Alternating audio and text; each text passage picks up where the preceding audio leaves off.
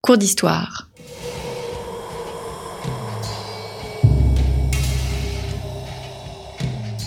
Une émission de la rédaction de Storia Voce.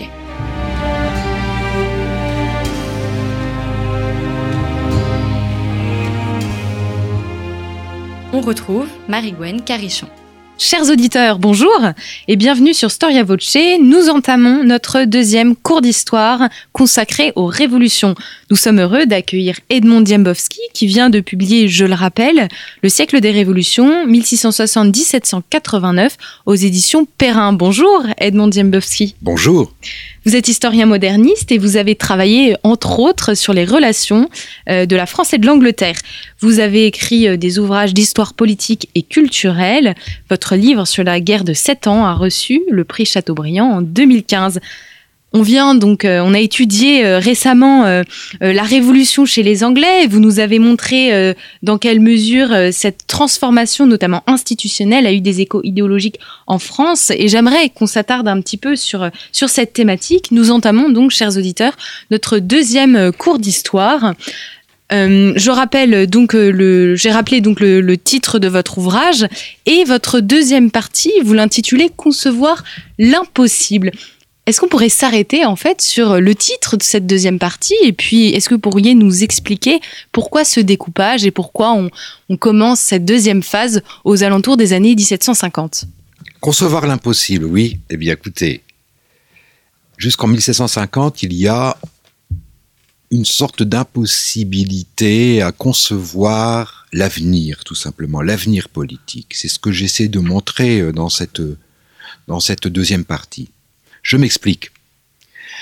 L'époque moderne, lorsqu'on examine les attitudes collectives et, donc notamment les prises de position politique et l'outillage mental de ce que j'appellerais l'homo politicus, on s'aperçoit que pour justifier leurs actes, et ça avant, avant les années 1750, les acteurs politiques, mais encore, mais tout simplement les, les, les observateurs également, eh bien, s'appuient essentiellement sur le passé, sur l'histoire. C'est-à-dire que c'est l'histoire qui justifie le présent. Lorsqu'il y a quelque chose qui ne va pas, eh bien, on, on essaye de trouver dans l'histoire un précédent qui nous permettrait de comprendre, eh bien, pourquoi ça ne va pas. Ou, ou alors, euh, ou idem pour euh, des choses positives. Alors pourquoi cela? Bien tout simplement parce que nous sommes toujours dans cette, euh, ce que Jean Goulmeau a, appelé dans son très très beau livre hein, sur le règne de l'histoire, euh, nous sommes toujours dans un schéma à la fois intellectuel et mental qui repose sur ce primat de l'histoire d'une histoire cyclique, d'une histoire où les choses se peuvent se répéter. Il y a parfois d'ailleurs des, euh, il y a parfois d'ailleurs des des exemples très étonnants. Lorsque j'ai travaillé sur la guerre de Sept Ans, euh, je suis tombé sur un livre qui euh, datait donc du début de la, guerre de Sept Ans, euh, qui, euh, qui s'intitulait Parallèle de la conduite des carthaginois pendant la Seconde Guerre punique avec la conduite des Anglais pendant cette guerre. Ça peut paraître euh, absolument étonnant de faire ce, genre de rapprochement. Et ce rapprochement était fait d'une manière extrêmement rigoureuse dans le livre. C'est-à-dire que vous avez un chapitre, par exemple, sur piraterie des Anglais, piraterie des, des Carthaginois. Ça nous montre bien, si vous voulez, que jusqu'au milieu du XVIIIe siècle, on continue de raisonner de la sorte. C'est-à-dire qu'il n'est pas du tout, du tout euh, anachronique pour... Euh, quelqu'un de l'époque moderne de de se de faire euh, de, de, rapprocher des événements qui parfois sont séparés séparés eh bien de de plusieurs siècles voire de plusieurs millénaires. Ce qui change à partir des années 1750 à mon sens, c'est que l'idée de progrès qui était déjà, bien entendu, en germe depuis très très longtemps dans la culture occidentale et notamment depuis les humanistes, mais cette idée de progrès se renforce considérablement euh, au cours de ce siècle, ce siècle qui est considéré désormais comme un siècle de progrès et les, contemporains en ont conscience. L'un l'un des premiers exemples en France, ça a été ce discours qu'a prononcé le jeune Turgot, qui n'est pas encore le contrôleur général des finances, À l'époque, Turgot est étudiant à la Sorbonne, il est étudiant en théologie, et comme euh, tout étudiant en théologie, eh bien, il faut faire une grande dissertation. Il choisit de faire une dissertation sur les progrès de l'esprit humain. Et là, c'est tout à fait révélateur. Bon, ce jeune homme, au, au début des années 1750, se rend compte que finalement, eh bien, depuis euh, quelques années, voire peut-être un siècle, eh bien, l'Europe a finalement euh, découvert des choses qui étaient inconnues des anciens et surtout eh bien que ces découvertes que ces lumières de l'esprit et ce sont ce sont des mots qui commencent à se répandre de plus en plus dans le vocabulaire contemporain eh bien ces lumières de l'esprit eh bien sont en train d'éclairer littéralement eh bien toute l'Europe. Et lorsqu'on parle de progrès, ça signifie donc que désormais, bien, l'avenir est tout à fait envisageable. Et c'est là justement où on peut concevoir l'impossible. C'est-à-dire que cet avenir qui jusqu'à présent était totalement clos, cet avenir, désormais, eh bien, on peut l'entrevoir en matière, pourquoi pas, eh bien, de progrès scientifique, mais pourquoi pas également en matière de progrès politique. C'est-à-dire que demain sera meilleur qu'aujourd'hui. Et l'une des premières traces vraiment politiques que j'ai trouvées, c'est dans un pamphlet de Joseph Priestley, euh, Priestley qui était un pasteur unitarien, donc un dissident, et qui, euh, en 1768, publie un pamphlet où euh, il s'attarde beaucoup sur les problèmes politiques de l'Angleterre de ces années 1760, qui sont multiples, et euh, il insiste dans l'introduction de ce pamphlet sur cette idée de perfectibilité de l'humanité et surtout eh bien d'un avenir qu'il considère comme radieux, c'est-à-dire que un avenir eh bien de progrès indéfini. Et c'est là où il insiste immédiatement, il euh, aborde la question politique en disant eh bien pourquoi ne pourrions-nous pas changer la forme de gouvernement si on juge qu'elle n'est plus adaptée au monde actuel? C'est-à-dire que là, on est en train de passer d'une conception qu'on pourrait dire restauratrice, statique de la politique, à une conception dynamique. Et cette conception dynamique, c'est celle qui ensuite, eh bien, alimente notamment les révolutionnaires américains. Euh, on peut dire que 1776 est sans doute la première réalisation hein, de, de, cet idéal. Et ensuite, eh bien, cette conception dynamique du politique, on la retrouve dans les différents épisodes révolutionnaires que connaît l'Europe avant 1789. Et bien entendu, a fortiori, on retrouve cette conception chez les acteurs de notre révolution. Vous venez donc d'expliquer que euh, il y avait une idée de progrès qui commençait à germer, et cette idée de progrès, certains théoriciens vont euh, l'associer à euh, la révolution anglaise qui va concrètement unir les deux. Alors que à la base et vous l'expliquez dans le premier cours d'histoire la révolution anglaise est plutôt réformatrice et qui va concilier justement cette idée de progrès et de révolution plus comme on l'entend aujourd'hui c'est-à-dire avec cette idée de table rase et le modèle anglais eh bien, c'était euh, c'est un processus qui a été progressif. Euh, on ne peut pas dire qu'il y a eu un, basculement brutal. Ce que l'on observe, c'est que le modèle anglais est omniprésent euh, en France euh, au XVIIIe siècle, mais aussi dans d'autres pays d'Europe. Euh, on voit très bien, par exemple, des traces de ce modèle anglais euh, dans certaines tentatives de révolution qu'on pourrait qualifier de restauratrice dans la première moitié du XVIIIe euh, siècle, comme en Suède, par exemple, ou encore également aux Provinces-Unies. Mais progressivement, au, fil du temps, on voit apparaître des nouveautés. Un exemple, aux Provinces-Unies, donc les actuels Pays-Bas. Euh, en 1748, on voit l'esquisse d'un mouvement démocrate apparaître, hein, c'est le mouvement des Dullyston, qui pour la première fois revendique du neuf, c'est-à-dire des droits nouveaux euh, pour, euh, euh pour euh, une partie de la population néerlandaise qui était privée de droits politiques. Et là, on est, vous voyez, à un tournant. Ensuite, si on prend le cas de la France, il y a également euh, le modèle anglais se mêle à des revendications qui sont propres, euh, je dirais, à la situation de la France. Et notamment, j'ai insisté beaucoup sur cette idée de citoyenneté qui apparaît pendant la guerre de Sept Ans et qui, euh, à mon sens, est capitale. C'est-à-dire que ce que l'on voit apparaître en France euh, avant la guerre de Sept Ans et surtout pendant la guerre de Sept Ans, c'est cette volonté chez certains Français de vouloir participer à la vie publique. Et ils se proclament non pas sujets, mais citoyens. Et ils tiennent à ce terme. C'est-à-dire que là, il y a cette, cette idée euh, en germe eh bien d'une d'une France qui n'attend plus l'ordre de Louis XV puisque c'est Louis XV qui règne pour se manifester.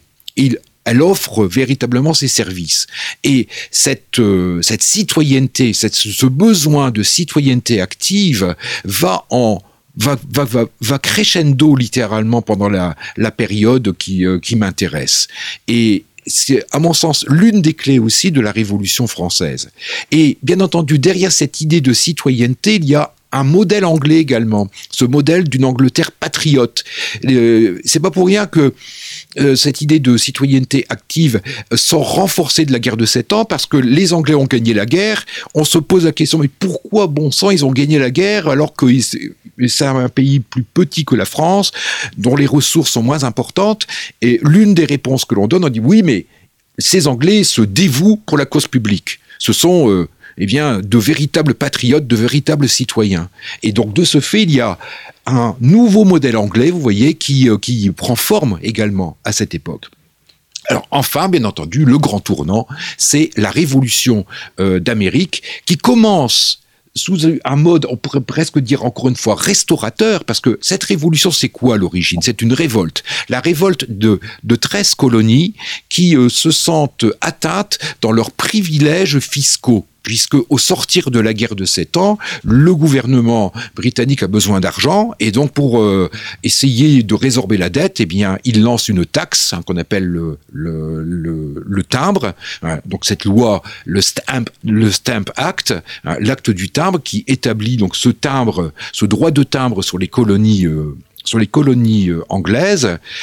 Et immédiatement, donc on est au mois de mai 1765, eh bien, euh, les, colons répondent eh bien, par la résistance et même parfois par la violence.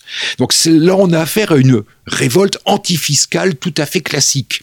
Le problème, c'est celui-ci, c'est que la situation devient de plus en plus embrouillée dans, les relations entre l'Angleterre et les colons, euh, le gouvernement britannique commet de graves erreurs également. Il aurait, s'il avait fait quelques concessions au début, sans doute que là, eh bien, la situation se serait calmée. Mais il n'empêche, eh bien, qu'en 1773, 1774, on a atteint le point de, de rupture, et c'est alors, eh bien, que l'on passe, eh bien, d'une révolte à véritablement une révolution, avec la réunion du premier congrès continental c'est-à-dire une instance que Londres considère comme totalement illégale.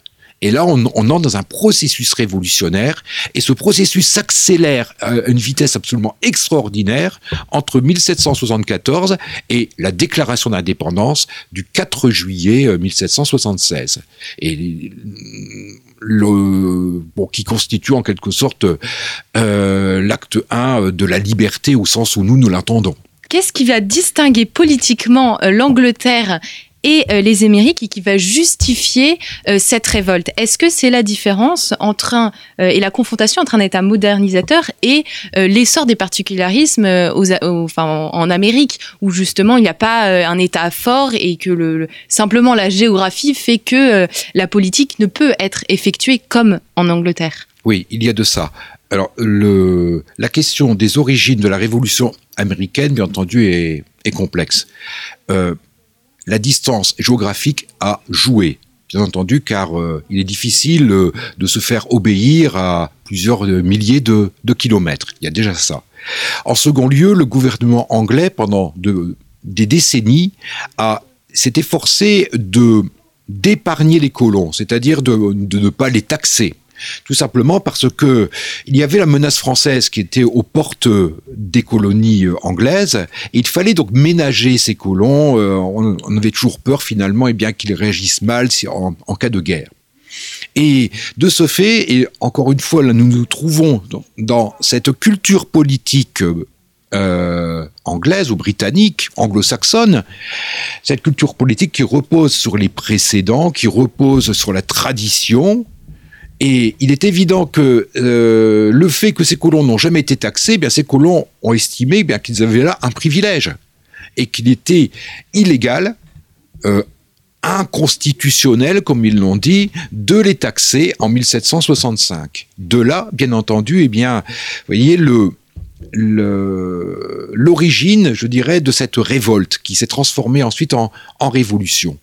Et euh, il est certain eh bien, que là, le, gouvernement britannique a par cette politique que Edmund Burke avait euh, qualifiée de négligence salutaire, on peut se demander euh, si pour le gouvernement ça a été vraiment salutaire, parce que au bout du compte, eh bien, il s'est retrouvé face à des colons qui disaient non non non mais attendez, c'est nous nous nous, notre résistance est tout à fait légitime. C'est vous qui agissez de manière inconstitutionnelle, et ensuite ça, deviendra dans le vocabulaire tyrannique, despotique, etc. C'est-à-dire que à partir eh de 1775 et surtout 76, euh, le Parlement d'Angleterre et ensuite le roi Georges III, qui au départ était assez respecté par les colons, eh bien, euh, progressivement, eh bien, on assiste à une détérioration de l'image à la fois du Parlement d'Angleterre et ensuite du souverain Georges III, hein, qui est qualifié de despote.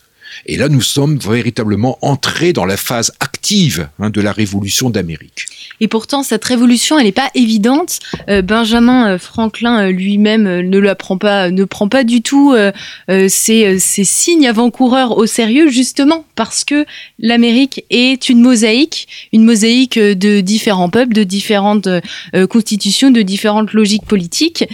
Alors, à quel moment les révoltes et la révolution américaine, enfin, à quel moment cette révolution est devenue évidente et elle a été clairement, euh, clairement annoncé.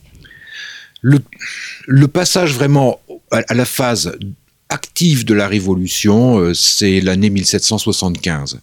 Euh, l'année 1775, qui est marquée d'abord eh par le début de la guerre, qu'on peut pas encore appeler guerre d'indépendance, bien entendu, mais en tout cas des, les premiers affrontements entre euh, les tuniques rouges, l'armée régulière euh, britannique, et notamment eh les, les habitants de Boston et des environs, du Massachusetts.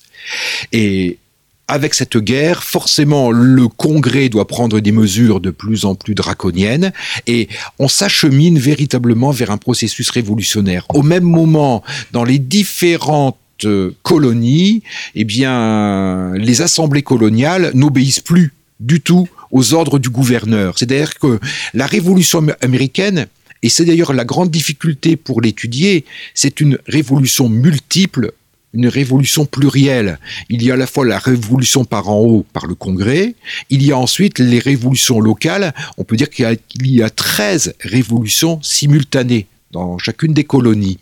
Et euh, ce processus donc s'accélère au cours de l'année 1775. À la fin de l'année 1775, certaines de ces colonies demandent des ordres au Congrès, leur demandant euh, l'autorisation de réformer leurs institutions.